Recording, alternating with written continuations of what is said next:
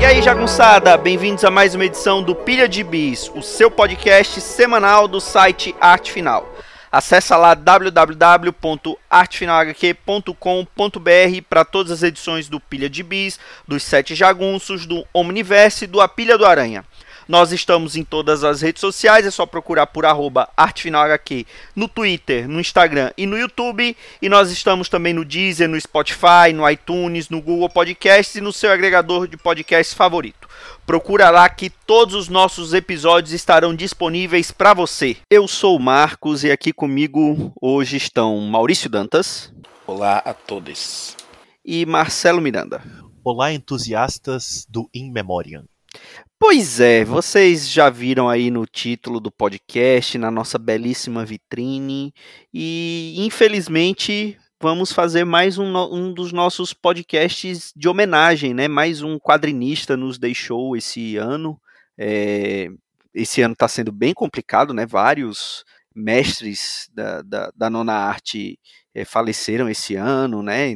Já, já tivemos podcast do Neil Adams, teve o George Pérez, o Tim Sale, né? Estamos devendo ainda do George Pérez, o Tim Sale também, e te- deve ter alguns outros que eu não, não vou lembrar agora, mas recentemente faleceu Alan Grant, é, um notório é, roteirista, né? Ele a gente conhece muito mais ele pelos roteiros do Batman, né? Ele também fez muita coisa pro Juiz Dredd e também pro Lobo.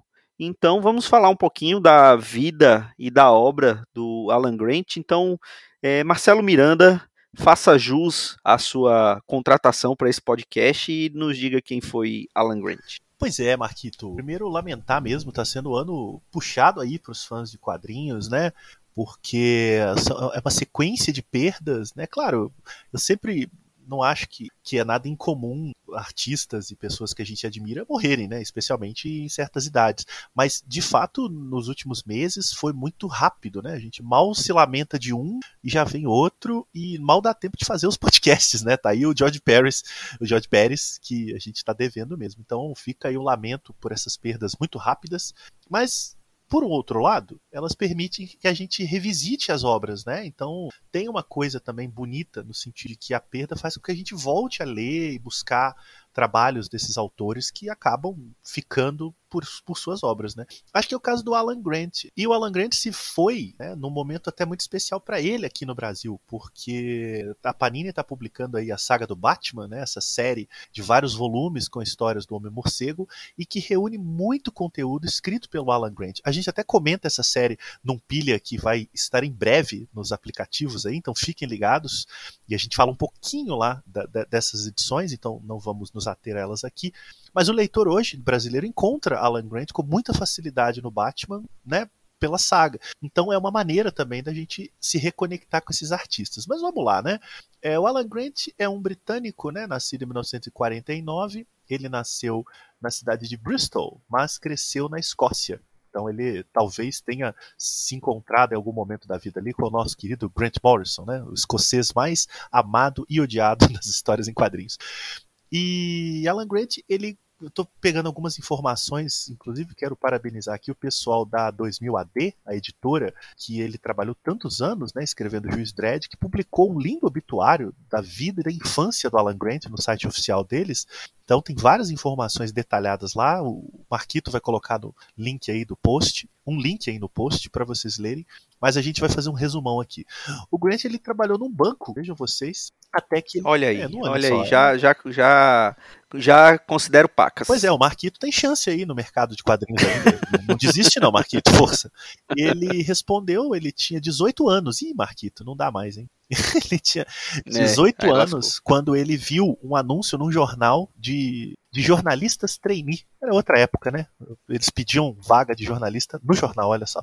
E aí ele foi trabalhar num jornal, né? É, trabalhando ali várias funções e tal, e foi onde ele conheceu duas grandes lendas né, dos quadrinhos britânicos, o John Wagner, que é o co-criador do Juiz Dredd, e o Pat Mills, né, que também é uma figura importantíssima aí na trajetória dos quadrinhos britânicos. E foi lá, ele assinou coluna, ele escreveu, ele fez um monte de coisa legal. E mas, mas o, que, o que marca o Alan Grant mesmo, né, no, no mundo dos quadrinhos, é quando ele de fato vai trabalhar né, na edição ali, ele vai trabalhar na 2000 AD, né, nessa revista emblemática aí do, do, dos quadrinhos de ficção científica, de aventura, de, de, de, de fantasia da Inglaterra.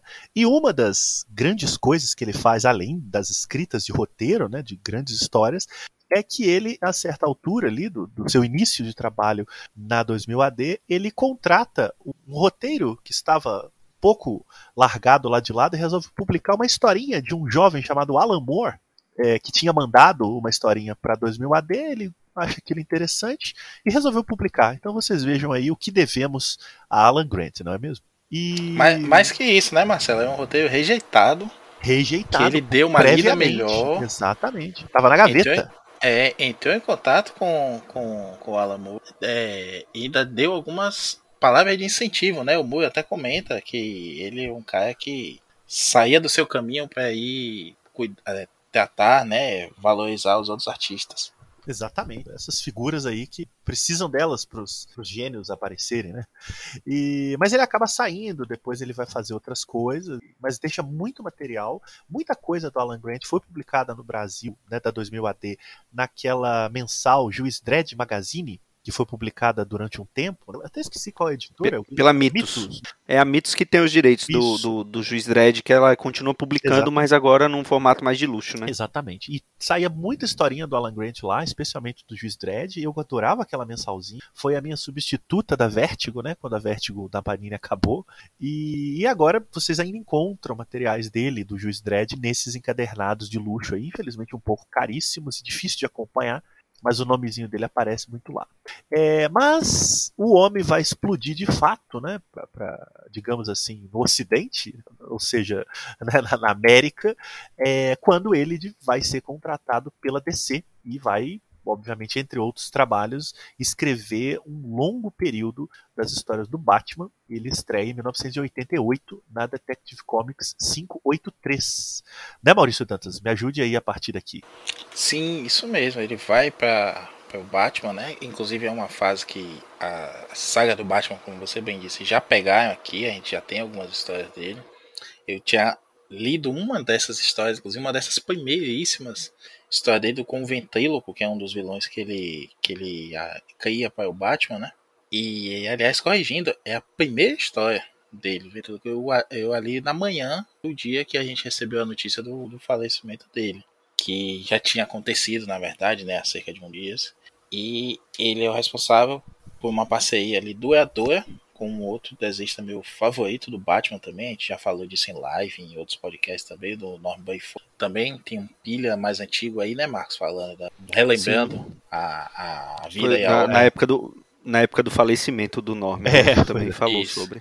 E o Maurício, e... inclusive, o, você falou uma coisa aí que me lembrou também, no, no, no dia que eu li a notícia da, do falecimento do Alan Grant, eu literalmente estava acabando de abrir um pacote da Amazon com o Saga do Batman com a história dele. Veja você.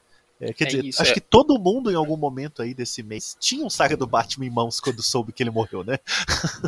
Pois é, e como, como a gente vai comentar depois melhor em outro programa, é uma excelente publicação, né? Que compila ali uma fase muito, muito legal.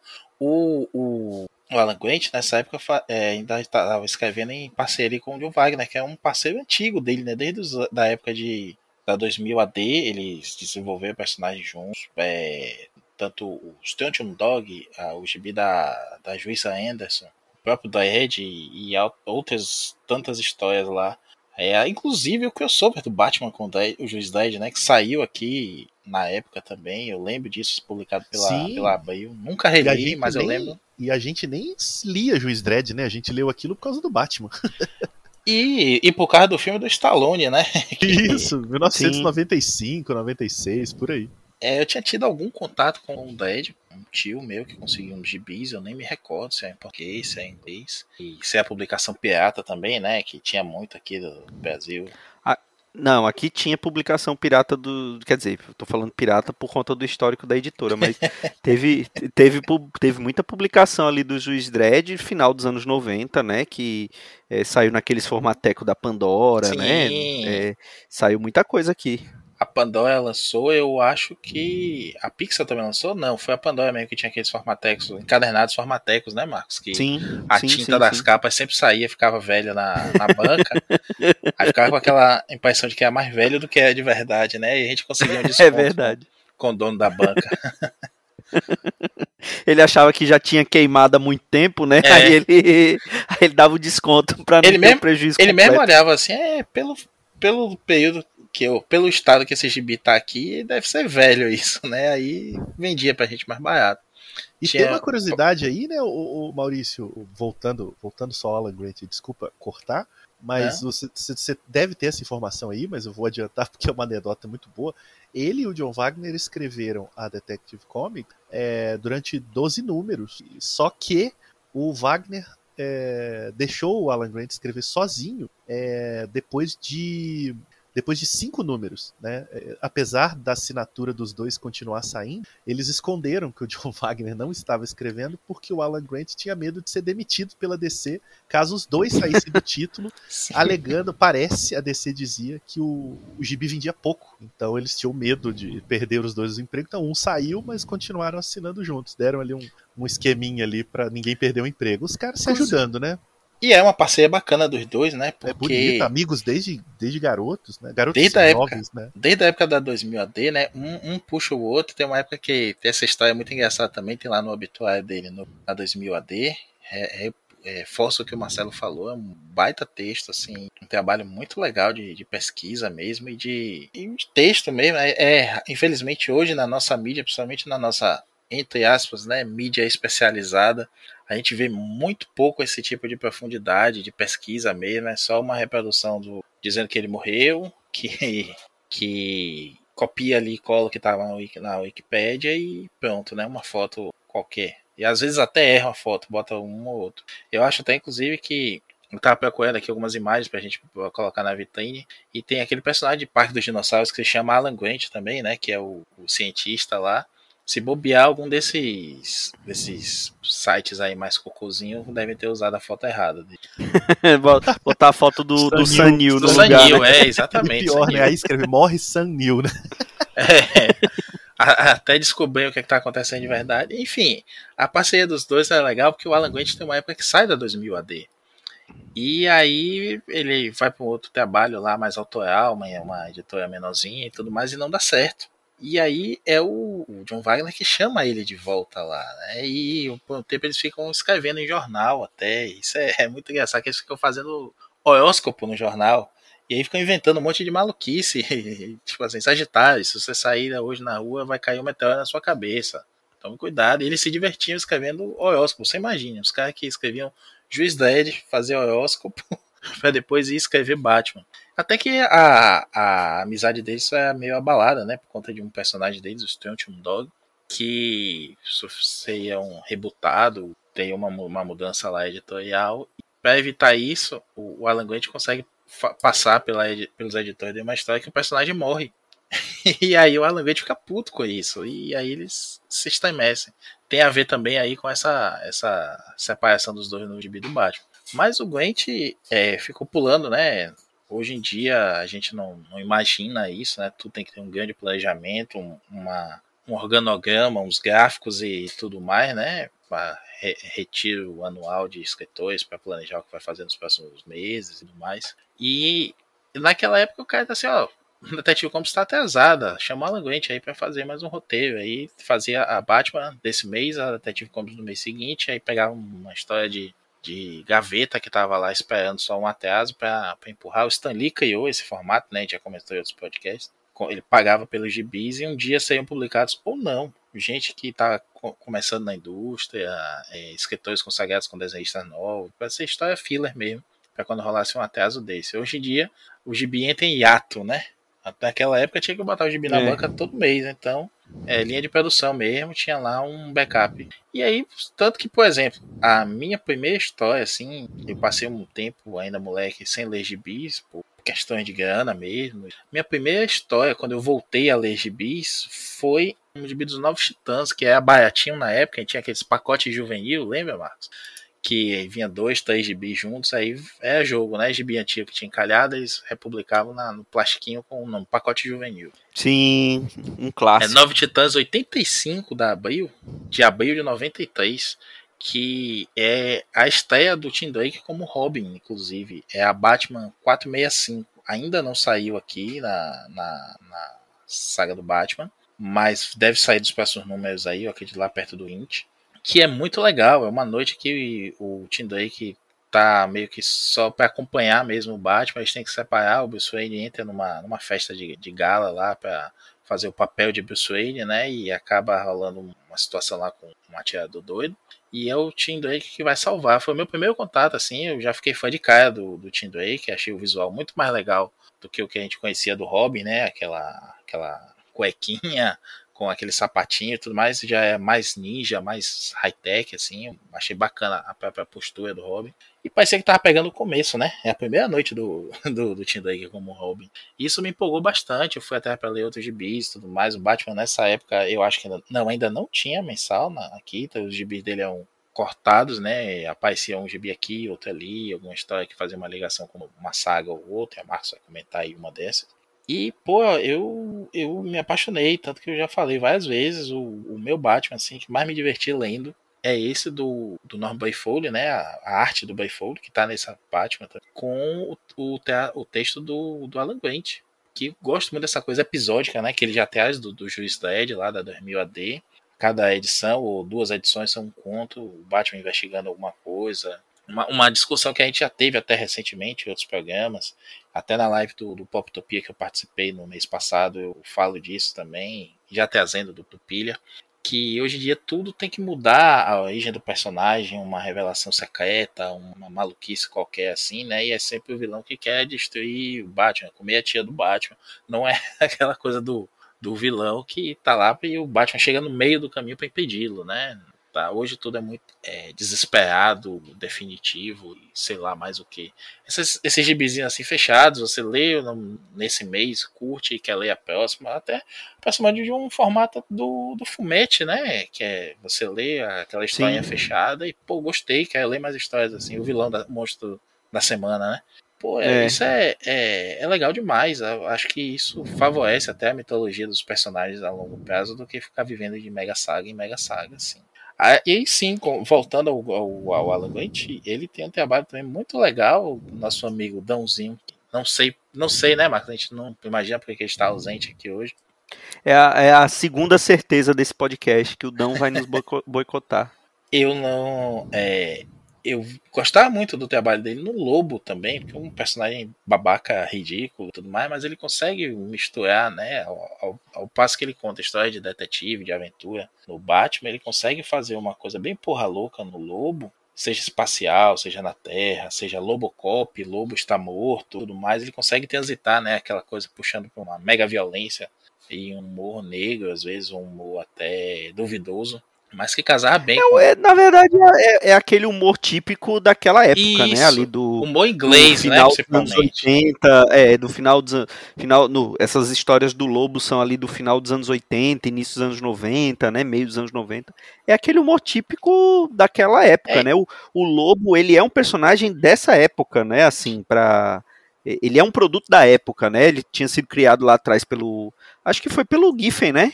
Pelo GIF. No- ele foi criado pelo Giffen, e só que o Giffen usava ele de uma maneira completamente diferente ali na, na Legião, né? Ele usou também na Legião, eu acho. Sim.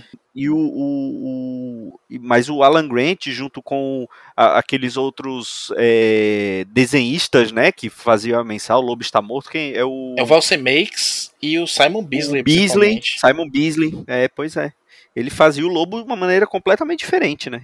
É isso, e é, não é um humor pastelão, assim, não é como a gente via muitas vezes no Deadpool, por exemplo, né? Que a galera perdia a mão e ficava parecendo um personagem de Tiny Toons no meio de, da Marvel. É esse humor mais ácido mesmo do inglês que ele traz lá da 2000 AD. Um Lobocop, por exemplo, que já é uma, uma sátira com o Robocop, ele tem muito da, daquela tirada, assim, né? Usa o texto, claro, puxando para o humor, mas tem algumas sacadas. A própria crítica aos gibis, né? No Lobo está morto, com os, os personagens voltando, o Comic Code. O Evangelho segundo o Lobo, né? É. Todas aquelas, aquelas que a Panini lançou até, essas, essas edições encadernadas. É, a Panini lançou encadernada que é o, é o Lobo está morto e o Evangelho segundo o Lobo. E ainda tem mais uma que a, a Eagle Money, né? Aquela lavagem de dinheiro.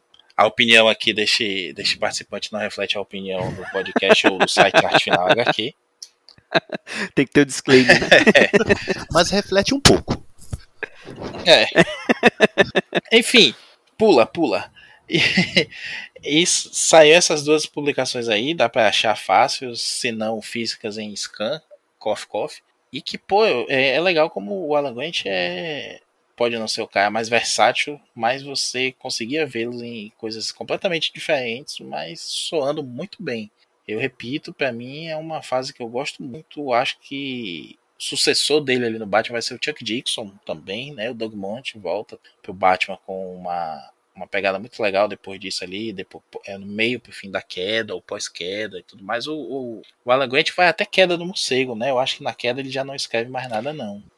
Mas ele eu tem acho uma que fase. ainda tem alguma coisa, talvez um comecinho da queda, eu acho que ele ainda pega alguma Hum, coisa. eu acho que ele faz o Shadow of the Bat, que tem o Talião, que tem aquele desenhista. Sim, sim, sim. é, esqueci o nome dela, Vince de Arrano, eu acho.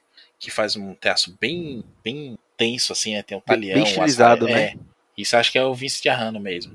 Eu acho que ali ainda é o Alan Grant, sim, mas é um cara que sempre que eu vi o nome deles no gibi, dá pra você abrir o sorriso e saber que é um, são, vão ser 20 páginas divertidíssimas. Como eu banquei outro dia no, no WhatsApp, pra você ler comendo biscoitinho, coquinho da Bahia e tomando seu Nescau.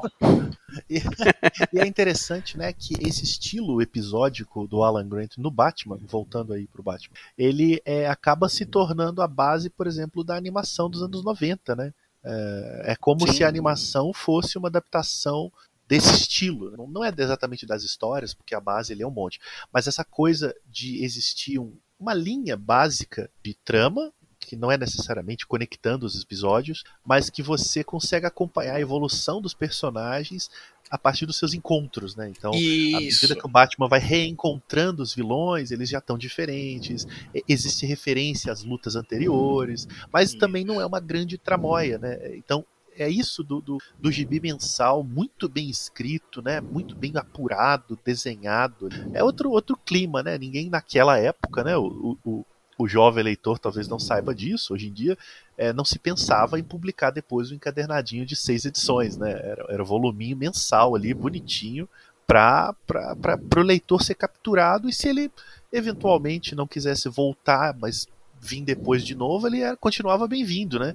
Ele não precisava ter Sim. lido todas as edições anteriores. É verdade, é verdade. Bom, e aí a gente, quando resolvemos fazer essa, essa, essa pequena homenagem ao Alan Grant, nós, eh, como fizemos outras vezes, vamos pegar alguns gibizinhos que, que escolher aqui alguns gibis para a gente poder falar, né? Tentar exemplificar, mas assim, diferente do que a gente fez dos outros, que a gente sempre tentou pegar um, um trabalho um pouco menos conhecido ou um personagem que, que você não necessariamente estava acostumado a ver aquele artista com, com aquele personagem, é, com Alan Grant a gente não teve como fugir muito do universo do Batman ou do Juiz Dredd, né? Apesar dele ter feito o Lobo, como a gente falou, né? Então, é, vamos acabar falando de alguma coisa ne- nessa nessa área. E eu queria começar falando de um, de um gibi que, numa época que a DC tinha todo ano, né, a sua saga é, do verão, né, e eles tinham uma coisa que eu até acho interessante, que, que assim, evita-se, na época, evitava-se um, aquelas minisséries com um monte de tainha, e eles basicamente lançavam as sagas nos anuais, né, era uma época que toda revista mensal tinha publicação anual, então a DC publicava esses anuais, é, essas sagas nos anuais dos personagens. E, e, é uma saga que eu ainda vou conseguir que tenhamos um, um podcast dedicado a ela, que é Armagedon 2001. É, ela saiu aqui, essa história do Alan Grant, para mim ela não é nem assim, ela tá longe de ser a melhor, tá longe de ser a mais importante, mas assim, ela tem um, ela tem um, eu tenho um apreço assim, um, uma memória afetiva dela muito grande. Talvez tenha sido é, algumas das uma das primeiras histórias que eu li assim do Batman, né? Porque na época que isso saiu aqui, vale lembrar que o Batman não tinha revista mensal no Brasil, né? O pessoal que acompanha que acompanha pela Panini é, acha até estranho, né? Como é que o Batman não vai ter uma revista mensal no Brasil, mas não tinha, nessa época não tinha, ele não, não sustentava uma revista, ele mal saía nas outras revistas mix que é saiu aqui em Armagedon 2001 número 2 e uma outra curiosidade, ele, ela tem a capa do Norm Breyfogle, só que a capa da, da, da, edição é aquela, é aquela capa clássica, que é, o, é só a sombra do Batman numa, num beco chuvoso, inclusive é essa imagem que eu tenho tatuada, né? Do, do Imortalizada na canela perna. seca de Marcos. Quer dizer, quer dizer o, o, Marcos escolhe essa história para fazer propaganda da tatuagem. Inclusive, Marcos, eu, é. por favor, coloque foto da tatuagem no link do post. Vou colocar. E o contrato do tatuador, né? Pra ele te fazer um desconto aí na próxima tatuagem. Pois é. E, e, só, que, só que essa não é a capa da edição original nos Estados Unidos. A, a Abril resolveu colocar essa capa e ficou essa coisa icônica, que é a história do, do que é a primeira vez que o Tempus ele, ele vai investigar o Batman, né? Falando rapidamente de Armageddon 2001, o Tempus eh, tá, tá, é, tá ali no futuro, um, um super-herói da nossa era é, acaba se tornando o monarca, que é um ditador, né? Ele que controla o mundo. Só que se perdeu quem era esse herói. Então o Tempus volta ao passado e ele começa a investigar. Ele tem, ele tem esse poder que ele, ele tocando no, no herói ou na, na, naquela pessoa, ele consegue ver um, o, um, um, o futuro daquela pessoa. Até então era o futuro daquela, daquela pessoa, para ele descobrir se aquele se tornaria o monarca ou não. E nessa história escrita pelo Alan Grant, desenhada pelo Jim Ferne, ou seja, também não tem nada a ver com, com, com Norm Breyfogle, é um desenhista bem meia boca. E aí é, é, conta a história que o, o, os inimigos do Batman no ano de 2001 eles estão tão, é, é, aparecendo estão aparecendo mortos tal é, o Coringa ele ele recebe alta do asilo Arkham né ele ele uma equipe de psiquiatras diz que o Coringa está curado, e aí ele recebe alta, e, e, aí ele fala, o que que um, o que que um ex-louco vai, vai fazer? Vai ter um programa de entrevista, um talk show, né? Então ele consegue ter um talk show, é, o Batman vai tentar é, é, tentar impedir um assalto do Pinguim mas, mas era uma armadilha, né? O pinguim estava ali, era uma armadilha. O pinguim acaba morrendo, tem um ataque do coração e acaba morrendo por conta da intervenção do Batman. E, e o Batman acaba se entregando, né? Porque ele indiretamente causou a morte do pinguim e ele acaba sendo condenado à morte, né? E, e, e, aí tem toda uma história mostrando ali no ano de 2001 tal aparece mais um dos, um dos personagens criados pelo Alan Grant que ele acaba utilizando muito que é o Anarquia né que no tempo presente é um, é um garoto um adolescente dos seus 14 15 anos ali ele já está é, já tá com seus 30 anos né então ele, ele aparece para ajudar o Batman porque ele tem certeza que o Batman é, não tá não é o, o causador né então e aí tem toda uma história que mostra que é tudo um, um plano do, do Coringa, né? E, enfim, e aí o, no final, o, o Tempus, né, quando ele percebe que o Batman não se tornou o monarca, o Tempus se, se revela para o Batman e aí mostra que é, que é aquilo. Depois aí depois a gente vai descobrir que aquilo ali é só é, um dos, dos prováveis futuros, então ele acaba é, investigando o Batman mais de uma vez, né? Afinal de contas, o Batman tinha, além da Batman, é, da revista Batman, ainda tinha Detective Comics e tinha anual das duas, né? Então tinha que ter outra história da, da saga na outra revista do Batman, né? Então, assim, é uma história que não tem nada demais, mas tem uma. Eu tenho uma memória afetiva assim muito grande dessa história. É uma história bem básica, assim, é uma, é um, uma história padrão do Batman, assim, bem mediana, mas que tem um, lugarzinho, assim, bem, bem certo, assim, no meu coraçãozinho de fã e leitor do Batman. E na sua canela, né? E na sua e canela, na minha canela. Né, por favor. E vocês lembram dessa história? Vocês querem falar alguma coisa dela ou Cara, eu acho ou que eu, podemos eu acho que eu nunca li essa saga. Ou se li, eu li, eu não li ela com tanto afinco como você. Então, assim, eu não me lembro dessa história, mas parece o puro suco da delícia. Pois é, mas é, está, está no meu coraçãozinho. E qual história do Alan Grant está no seu coraçãozinho, Marcelo Miranda? Olha, na verdade, eu não. Eu, eu confesso que assim, eu li muita coisa dele é, misturada com outras coisas de outros autores, e sem saber que eram autores. Porque o Alan Grant, né, saía no Brasil, né, nos gibizinhos que tinham Batman, né, daquela coisa do estilo abril, né, meio bagunçada. É, não é um autor que as pessoas necessariamente se lembram de ter lido tudo na ordem, é uma grande saga e etc. Como a gente disse, é episódico, tem momentos incríveis, outros só burocráticos, mas era o autor ali, o artesão britânico, né? O cara trabalhador ali mesmo da fábrica da DC, é, de qualidade. Então eu não tenho assim uma história que eu digo, nossa, o Alan Grant e tal. Eu tenho a sensação de gostar muito de sempre de ler histórias dele, de ter prazer, de achar legal, de querer guardar. De ler. E aí eu tava dando uma pesquisada para tentar lembrar um pouco mais é, o que, que é realmente dele, o que, que eu tava confundindo com outro autor e tal.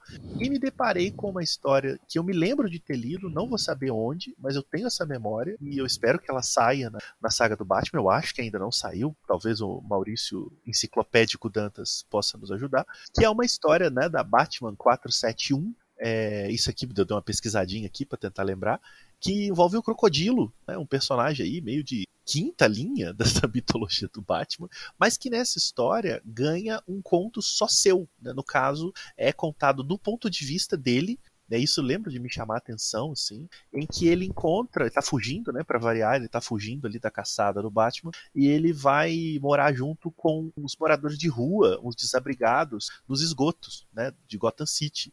Né, a galera tá lá, né, Gotham City, essa cidade miserável, e eles acolhem o crocodilo, né, identificam ali uma figura trágica, uma figura que precisa de ajuda e tal. Só que, obviamente, o Batman continua caçando ele e para levar ele de volta para o asilo Arkham. Só que, como essa história era contada do ponto de vista do crocodilo, você tinha essa visão de um vilão que não era tão vilão assim. E aí, Maurício, eu não sei se te remete também, mas me lembra muito Ratos, nosso querido Ratos criado pelo J.M. DeMatteis, né? Que é esse anti-vilão, né? Porque ele é uma figura fruto de uma tragédia, né, que acaba se tornando uma ameaça tão grande que o herói da história precisa impedi-lo de viver, de fazer, né, de, de, conseguir superar ali aquelas dificuldades. Então, nessa história do crocodilo é isso, né? Ele é essa figura trágica, triste, melancólica, e que o Batman tá sempre enchendo o saco dele levando ele de volta para Arkham. Tem até um momento na história que ele fala isso, fala, poxa, não aguento mais, esse cara fica me caçando e me levando de volta pro Arkham, eu preciso de ajuda. Então é uma história que eu acho que reúne essa sensibilidade do Alan Grant de perceber Gotham City como uma, né, uma, uma selva urbana né, que inclui ali os milionários e também os desabrigados, um vilão meio desnecessário, meio besta, mas que ganha ali uma, uma, cara trágica e relevante, e uma história bonita de ler, bem escrita. Então eu, eu tenho uma lembrança muito vaga e que eu acho que apareceu histórias parecidas no desenho dos anos 80, por isso que eu citei antes. Né? Eu lembro de uma envolvendo o homem, não sei se é, não é o homem morcego, né, mas é o morcego humano, é, num dos primeiros episódios, que também tinha essa, essa carga trágica do cientista que tinha né, se tornado um morcego e tal. Então eu gosto muito, acho que o Alan Primeiro episódio, era... Asas de Couro. Olha aí, primeiríssimo. Esse eu vi então, recentemente, é muito bom. Muito bom, cara. Imagina o desenho começar com esse episódio, bicho. Que isso, cara? é um tapa na sua cara. E assim como o primeiro episódio da animação do Homem-Aranha dos anos 90, A Noite do Lagarto, também é sobre um cientista que se dá mal e, e, é uma figura trágica. Então deve ter algum segredo. Mas, mas é isso. Eu acho que o Alan Grant era muito bom nisso, assim, de captar pequenas nuances de uma mitologia muito vasta como a do Batman e trabalhar elas sem inventar a roda, mas também sem subestimar a sua importância. É, a gente, porra, claro que esse podcast não seria esse podcast se a gente não fizesse um contraponto ao nosso amigo Tom King. É o contrário, né? Pegar a mitologia para cima. O que, que é? Marcelo, caiu aí? Peraí, peraí, peraí. É. O quê? Deu um. Deu uma interferência monstro aí. Ô, louco! Foi só você falar do Tom King e agora seu áudio tá completamente diferente. Nossa, e agora, É. voltou? Não, tá ótimo Tá o áudio, ótimo. mas tá, tá assim, tá diferente, mas, Gente, é, voltou. isso aí você nem corta da, da edição, não, pra ver como é que é o. Olha Como é como que tá ela- a sua faixa aí. Olha o, esse, Pera aí, esse deixa eu negócio ver. gigante aí. Peraí, peraí, peraí. Cara, que doideira. Tá bom, tá bom. Tá vendo? Tá. Eu não vou mais falar do Tom King nesse podcast. É, adi- adiante, Marquito, adiante. E depois dessa eu vou até ter que sair, porque tive um imprevisto, mas acho que as energias estão me expulsando deste podcast, Marquito. Isso é, isso é o espírito do Dão. Meu Deus. É, mas enfim, Alan Grant, que viva para sempre nos nossos corações e na canela de Marquito. Olha aí. E você, Maurício Dantas? Ah, eu acho que eu já adiantei aí essa pauta quando eu falei, né, dessa historinha que o Tim Drake estaria como Robin, ele já vinha ali com um treinamento bem demorado, pra você ter uma ideia, é Um Lugar Solitário para Morrer, né, que é a saga em que o Tim descobre a, a identidade do, do Batman e que vai atrás para ajudá-lo e tudo mais, saiu na saga do Batman 10, já tá na 18 agora, e ainda é, essa história da, da Batman 471 que eu mencionei, não, 471 foi a que o Marcelo falou agora, a história Isso. anterior, 465, né? Um pouquinho anterior aí. É... Ainda não saiu aqui, essa do Marcelo também não saiu. Inclusive, eu dei uma pesquisada aqui, o nosso amicíssimo Guia dos Quadrinhos, né? Fonte é, ímpar de informação para os gibizeiros brasileiros. Diz que essa edição Batman 471 que o, que o Marcelo mencionou aí mais cedo não está relacionada a nenhuma edição nacional. Não sei onde foi que o Marcelo leu isso aí, não. Acho que ele leu no importado ou daquele jeito. Atenção, eu li daquele jeito. Voltei Olha aí. só, pra dizer isso. ressuscitou das catacumbas curitibanas para isso, né? Enfim, é, eu eu gosto muito daquela história. Eu inclusive já procurei, confesso, que já procurei de novo aquela edição de Novos Titãs só para tê-la mais uma vez, porque eu gosto bastante. Tem uma cena boba, né? Mas que o, o Tim Drake saca um bastãozinho, assim, né? Aí o lado, ah, só que essa foi com esse bastãozinho, tipo um bastão do demolidor, né? E aí ele balança lá, gira o bastão e ele vê um, um bastão gigante mesmo, né? Um, tipo do, do Donatello, da Tartaruga Ninja, um bo. E, e aí o cara vê, eita, agora o bicho pegou, sabe? É um momento pequenininho assim de humor, mas que é bem cinematográfica a narrativa do, do Alan Grant e acho que até pelo Dead, né? O nosso amigo Jamerson, que é um entusiasta grande da 2000 AD, inclusive de um material muito recente, muito legal, recente da 2000 indicado por ele, vou falar num pilha. É, o Jamerson sempre comenta como em oito páginas, né? A doação das histórias lá na Inglaterra, do estilo Magazine AD. Em oito páginas os caras conseguiam contar histórias muito mais começo, meio e fim, né? Dinâmicas e interessantes do que muita coisa de gibi americano, desde aquela época. Não menosprezando os gibis americanos, mas a comparação é com os autores ingleses, né? A gente sabe quantos esses, esses autores ingleses contribuíram para os vinhos. E, nossa, é divertido demais. Eu sou sou fãzão dessa e vou esperar essa saga do Batman, que eu já, já admiti também, né? Pensei que não ia ser otário de novo, fui otário e continuo colecionando essa saga do Batman. Apesar do- dos votos aí de pai colecionar Panini, mas vou ficar nessa aí até chegar na queda do morcego. Porque queda do morcego a gente já tem importada, né, Marcos? E vi aqui, inclusive, que sim, o Alan Grant foi um dos escritores principais de Queda do Morcego. Então, de fato, ele tá na, nessa, nesse gibi do Vince de Arrano e estava ali por trás editorialmente ajudando a montar as coisas. Su- Suponho até que uma história que eu gosto muito da Queda do Morcego, que é quando o Wayne tá treinando com a Lady Shiva para voltar, que ele luta contra. Já mencionei essa história aqui também. É, que ele luta contra cinco mestres ninjas lá para comprovar o seu valor, né? Ele tinha que matar alguém, a Shiva que tá no tesão que o Batman matasse alguém, e ele se recusa a matar. E se não me engano, ou essa história é escrita pelo Doug Monte, ou é escrita por ele, com a arte maravilhosa do Brett Blevins, um outro cara que é muito pouco celebrado, merecia mais iluminação aí da galera. Mas que, que privilégio, É. né, da gente estar tá tendo acesso a esses gibis em formato decente agora, é uma fase maravilhosa do Batman. Sim. E, e numa fase que, o, como eu falei, que o Batman não era publicado regularmente aqui no Brasil, né? Então é, tem, tem muito furo, né? Tem muita coisa que realmente não saiu aqui, porque durante muito tempo o Batman não tinha uma revista mensal própria aqui no Brasil. Então.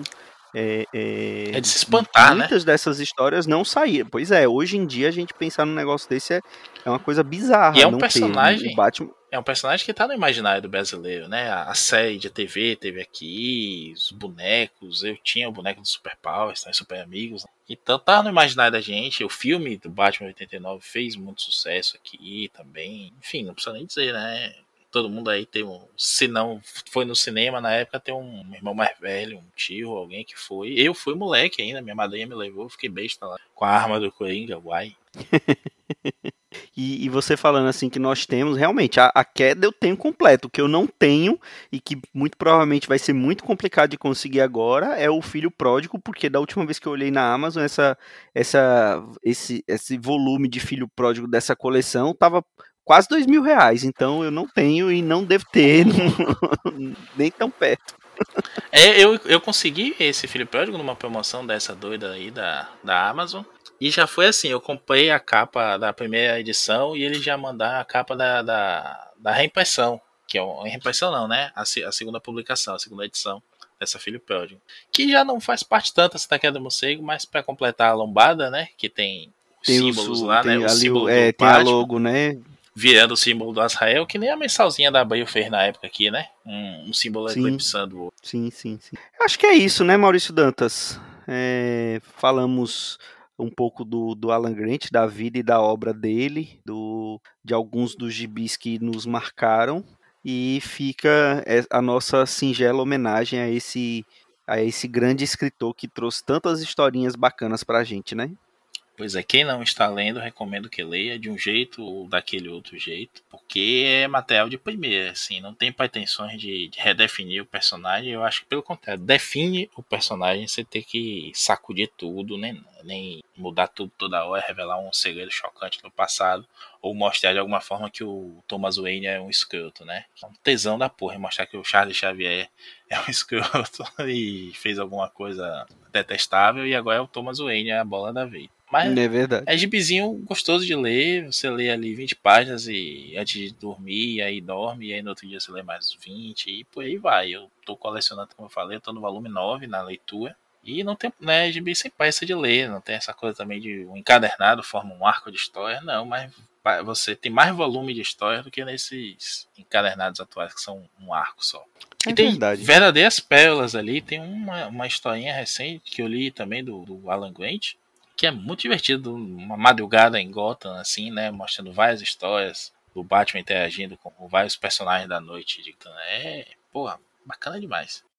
É o, o Batman na essência do que a gente aprendeu a, a gostar do Batman, né? Então, é, vale muito a pena realmente. Então é isso, pessoal. Foi, essa foi esse foi nossa nossa singela homenagem. É, esperamos não ter que fazer nenhuma nenhum desses podcasts num futuro próximo, né? Mas se, se for o caso, estaremos de volta com podcasts homenagem. Espero que não, mas um pilha de bis é, normal estará na próxima semana, é, aguardando por você ouvi-lo, apreciá-lo. E é isso. Até mais, até a próxima com mais um pilha de bis. Um grande abraço e tchau.